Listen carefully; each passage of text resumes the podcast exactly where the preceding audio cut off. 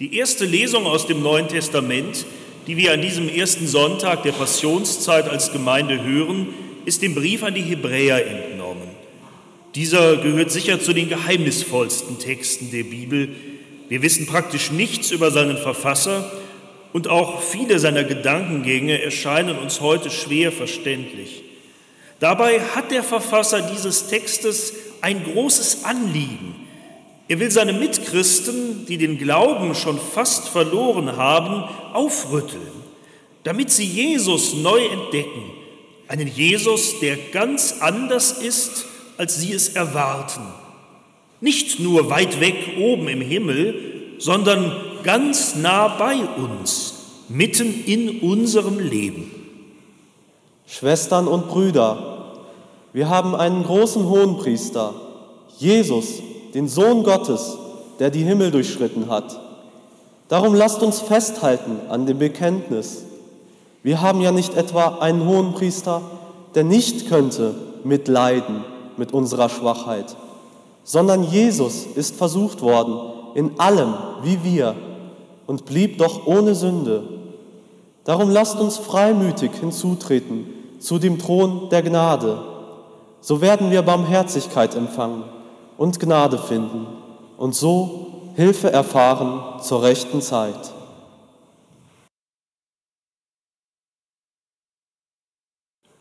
Auch in der Lesung des Evangeliums, der Jesusgeschichte des heutigen Sonntags, wird uns ein anderer Jesus vor Augen gemalt. Nicht der große Held begegnet uns da, der weit weg von uns ist, sondern einer, der am Ende ist. Einer, den Verzweiflung packt, einer, der in der Angst nicht allein sein will und der das Mitgefühl seiner Freunde sucht. Das Evangelium steht bei Matthäus im 26. Kapitel.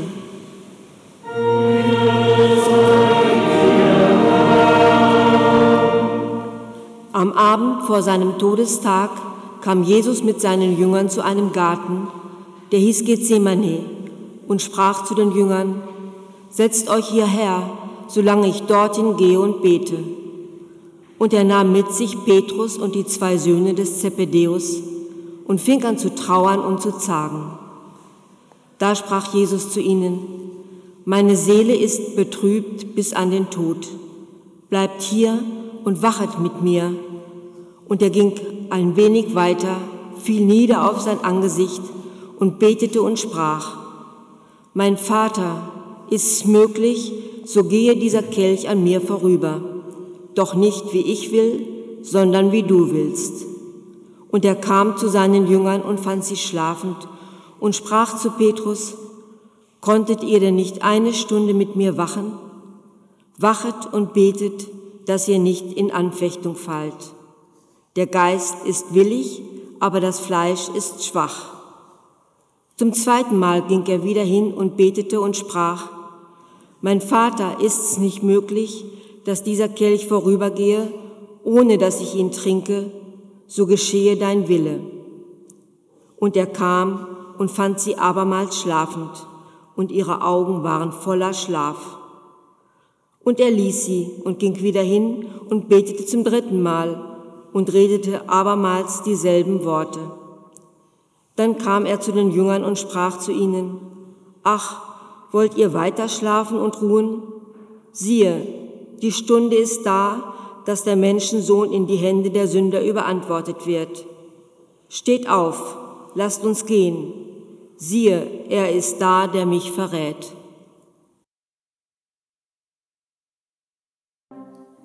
Die Gnade unseres Herrn Jesus Christus und die Liebe Gottes und die Gemeinschaft des Heiligen Geistes sei mit euch allen. Amen.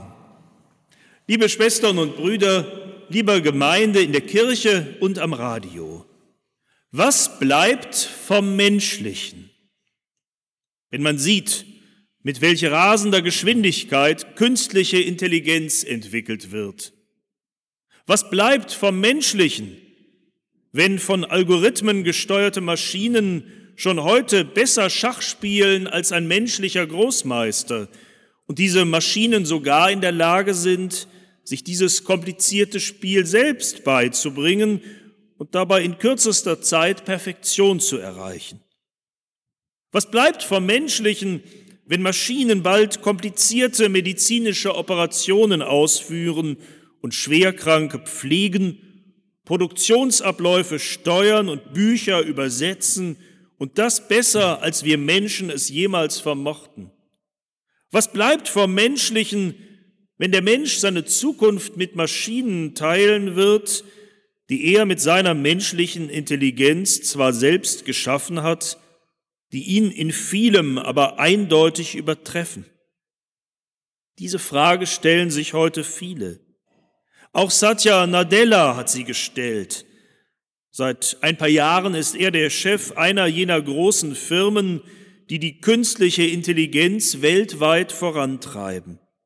Seine These, in dieser Zeit rasanter technischer Entwicklungen ist es umso wichtiger, dass wir Menschen das uns ureigene Menschliche erkennen und neu hochschätzen.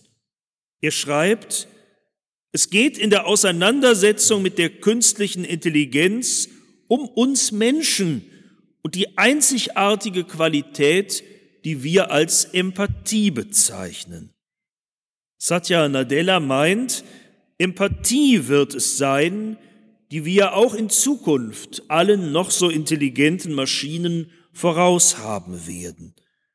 Und in Wahrheit war es schon immer vor allem auch diese Eigenschaft, die uns menschlich gemacht hat. Empathie, das ist die Fähigkeit, sich als Mensch in einen anderen Menschen einfühlen zu können. Die Fähigkeit, ihn sozusagen von innen heraus zu verstehen, weil ich nicht nur seine Worte höre, nicht nur seinen Gesichtsausdruck und seine Gesten sehe und richtig deute, all das werden Maschinen bald ja auch schon können, sondern weil ich das, was er fühlt, mit ihm mitempfinden kann. Empathie heißt, ich kann die Gefühle des anderen teilen, weil ich weiß, wie sich das anfühlt, was sie, was er gerade jetzt empfindet. Ich sehe und verstehe nicht nur, dass er Schmerzen hat, ich weiß auch aus eigener Erfahrung, wie das ist, wenn einem der Rücken so wehtut, dass man nicht mehr stehen und nicht mehr sitzen mag. Ich lasse mir nicht nur erzählen von den langen, einsamen Wochenenden, an denen eine Frau nach der Trennung nun auf einmal mit sich allein zurechtkommen muss. Ich weiß selber, wie weh das tut, wenn man sich zurückgelassen fühlt und allein. Oder ich registriere nicht nur die Freude der jungen Eltern, die mir ihr erstes Kind zeigen, ich weiß auch aus eigenem Erleben, wie beschenkt man sich fühlt, wenn so ein neuer kleiner Mensch in das eigene Leben tritt.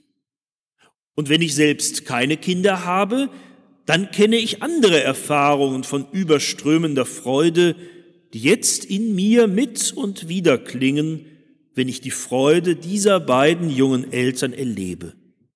Empathie hat mit allen Gefühlen zu tun, den leidvollen und den frohmachenden.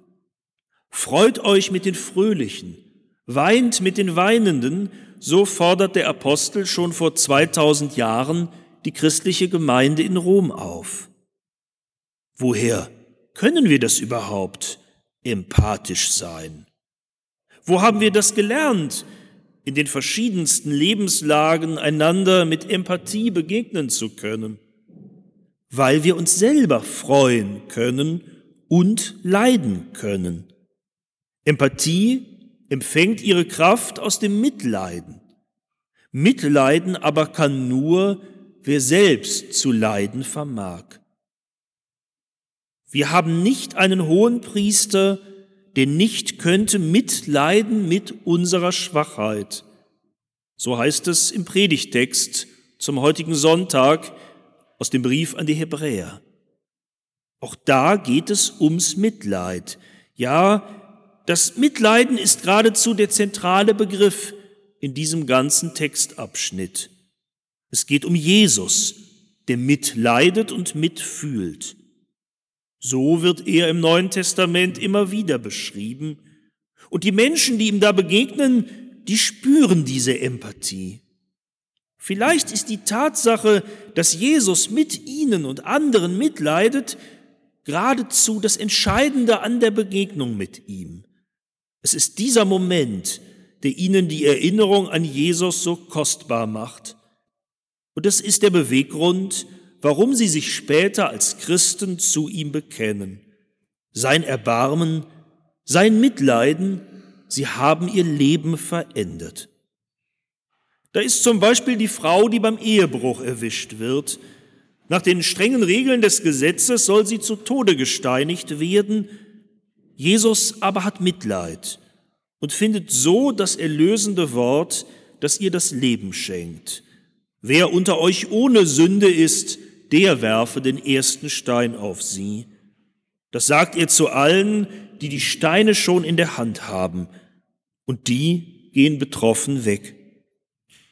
Und so erlebt es Bartimäus aus Jericho. Den kennen seine Mitmenschen nur als den blinden Bettler, der irgendwo in einer Ecke am Stadttor sein Leben fristet. Doch als er hört, dass Jesus in seine Stadt kommt, da fleht er, Jesus, du Sohn Davids, erbarme dich meiner. Und es geschieht, was keiner für möglich gehalten hätte, Jesus bleibt stehen. Er wendet sich Bartimäus einfühlsam zu, diesem Blinden, der von allen immer übersehen wird. Aber Jesus sieht ihn an. Jesus fragt ihn, was willst du, dass ich für dich tun soll?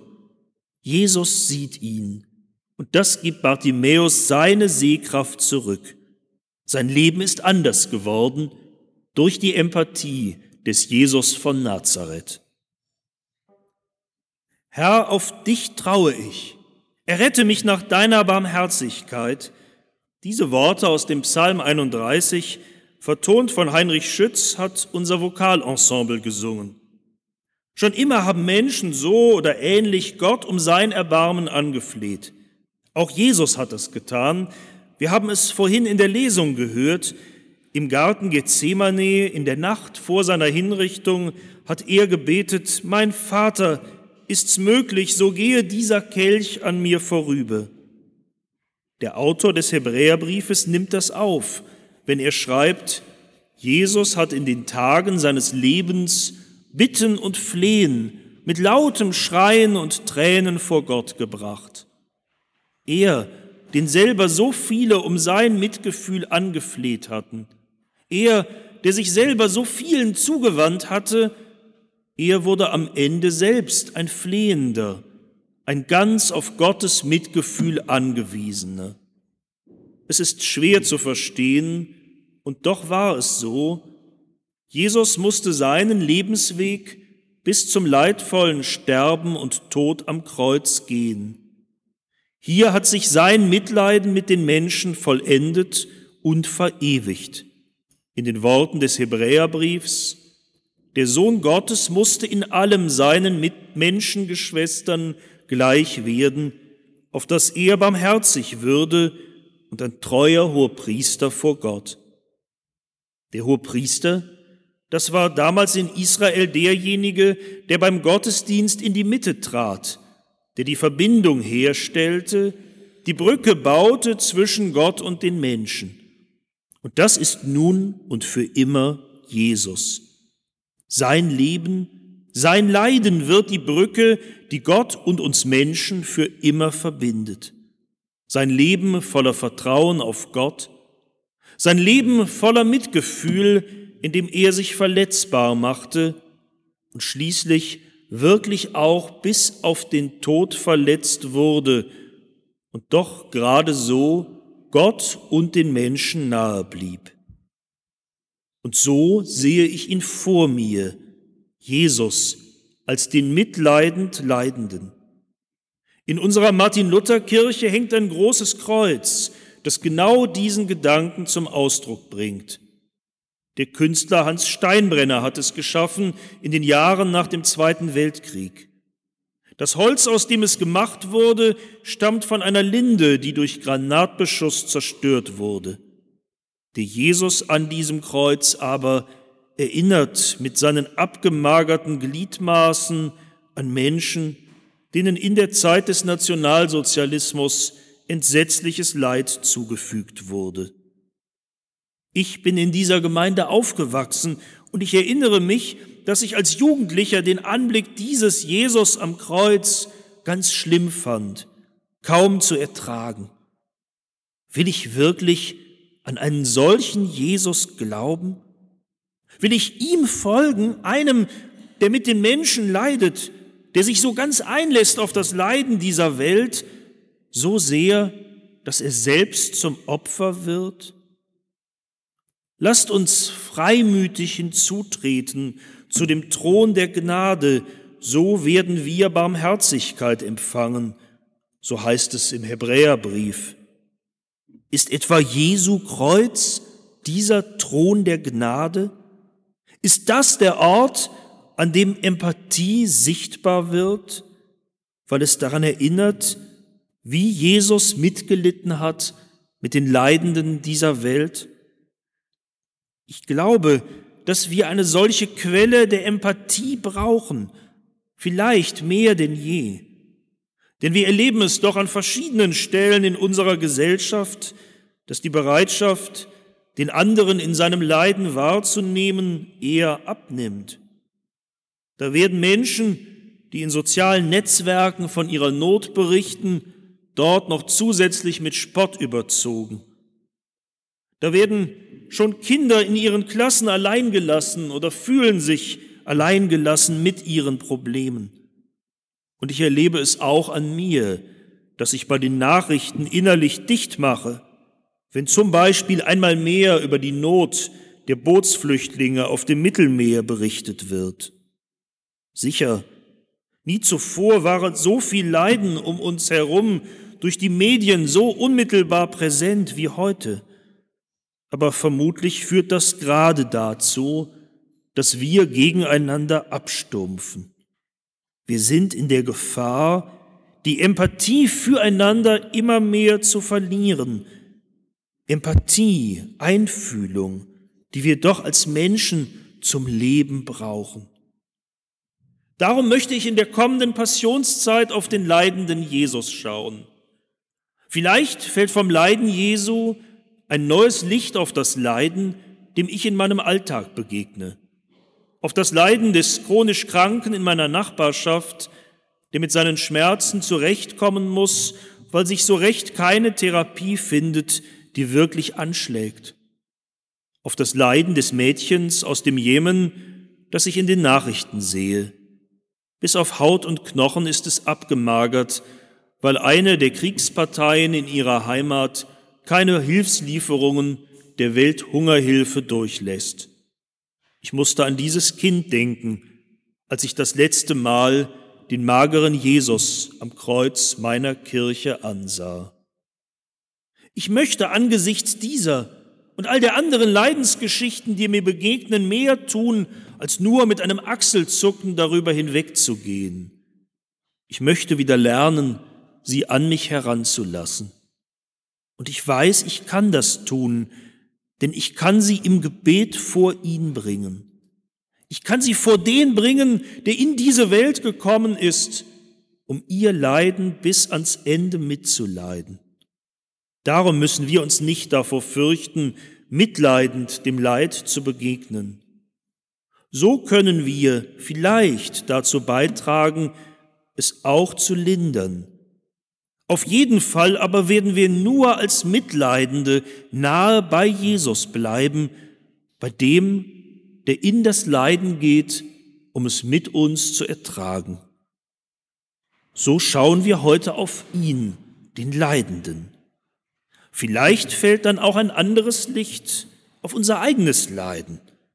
Mit meinen Ängsten, mit meinen Schmerzen, mit meiner Kraftlosigkeit darf ich zu Jesus kommen ich darf diesen kleinen Schritt wagen, hinein in das Kraftfeld seiner Liebe, hinzutreten zum Thron der Gnade. Als der Leidende ist Jesus mir immer schon nahe und als der Auferstandene, da will er mich mitnehmen auf seinem Weg zum Ziel. Den großen Schritt, Er hat ihn schon gemacht. Er hat die Himmel durchschritten. Und wir kommen zu ihm mit unseren kleinen Schritten, mit jedem Gebet, das wir sprechen, für andere oder für uns selbst, wenn wir seine Hilfe brauchen. Wir kommen zu ihm mit jedem Satz, der Mut zuspricht, anderen, die wir in ihrem Leiden nicht allein lassen und zugleich uns selbst. Wir kommen zu ihm mit jedem Stückchen Glauben, das daraus lebt und danach handelt, dass wir im Leiden nicht allein gelassen sind, weil er lebt, weil er hilft und weil darum am Ende all unser Leiden ein Ende haben wird. Amen.